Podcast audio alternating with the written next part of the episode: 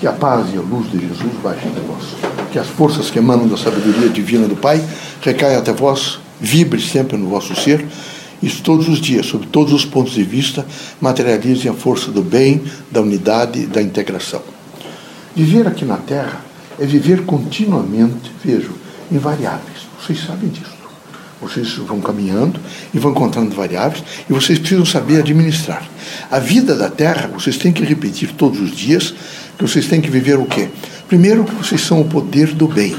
E quem é o poder do bem? É o poder do perdão, que traz a profilaxia da alma. É o poder da luz, que faz com que vocês enxerguem melhor os ambientes onde vocês estão.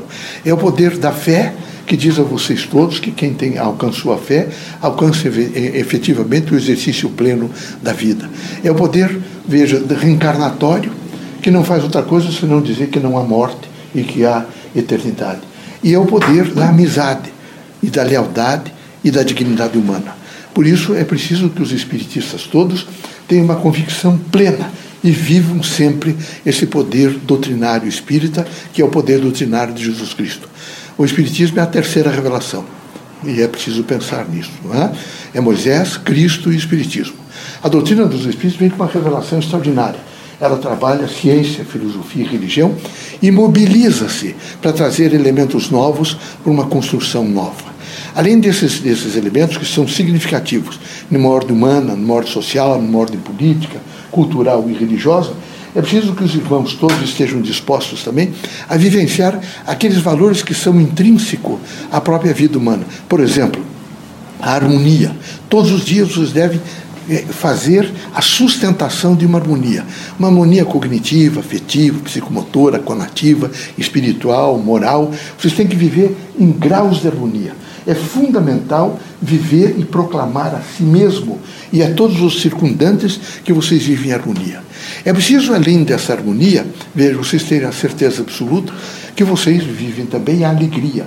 É horrível viver na Terra, é um curto período, muito pequeno, e vocês vivem continuamente contritos, em angústia, em sofrimento, não é? em negação. Não. É preciso viver em alegria. É preciso proclamar essa alegria através da amizade, dos encontros da vida, olhar para a natureza, descobrir o que há de melhor no próximo, ter paciência, ter espírito, viver num estado sadio de uma moral pública, de uma moral pessoal, estar permanentemente integrado com as forças do bem no sentido da prece. A prece é uma integração e é preciso que os irmãos todos, para ter essa alegria, vivam essa integração da prece. É fundamental. E é preciso pensar no bem. Vocês todos os dias devem dizer: Eu sou bem. E quem é o bem é justiça. Mesmo justiça sendo paisagem no horizonte do direito, é difícil realmente materializar a justiça, é preciso que os espíritas todos sejam sempre o bem e a justiça. E por que o bem e a justiça? Porque a harmonia, o político, o social, o econômico e cultural da Terra não vivem sem, efetivamente, um sentido, uma consciência, uma mentalidade do bem, muito menos sem essa consciência da justiça. E vocês precisam estar sempre integrados e afinados com um espírito e uma mentalidade de justiça. Vocês têm que permanentemente contribuir para os cosmions da paz, da harmonia e da justiça. Quando nós dizemos isso, nós dizemos felicidade também. Era preciso que vocês todos credenciassem vocês e vocês dissertassem para vocês o que é felicidade. O que é ser feliz? Ser feliz é só ter dinheiro? Ser feliz, não. É preciso ter um pouco de autocontrole. Não ter inveja, não ter ciúme, não ter vaidade, ter um poder de renúncia, ter capacidade, por exemplo, de eu vou ajudar o próximo, estar disposto, por exemplo, a viver com um trabalho que disciplina a vida humana. Então, essa dimensão de alegria é uma dimensão fundamental na vida daqueles indivíduos que são evangelistas novos. Cristo é efetivamente a força da harmonia e da alegria, porque Cristo é a força do amor. E a alegria, meus amigos, ela não existe sem amor. Ele é um antídoto contra todos os males e ele ilumina o homem de dentro para fora. Então ele, ele, ele faz com que o homem circunde-se num processo de encontrar o melhor. O que nós esperamos, nós espíritos, vimos a Terra e esperamos de vocês todos, é uma força construtiva. Consequentemente, construtiva do quê? De o bem, construir a política, construir o social, construir o econômico, construir o cultural, construir o homem é fundamental que o médium espírita priorize permanentemente o homem. Ele tem que priorizar o homem. Ele tem que ter um poder de renúncia para priorizar.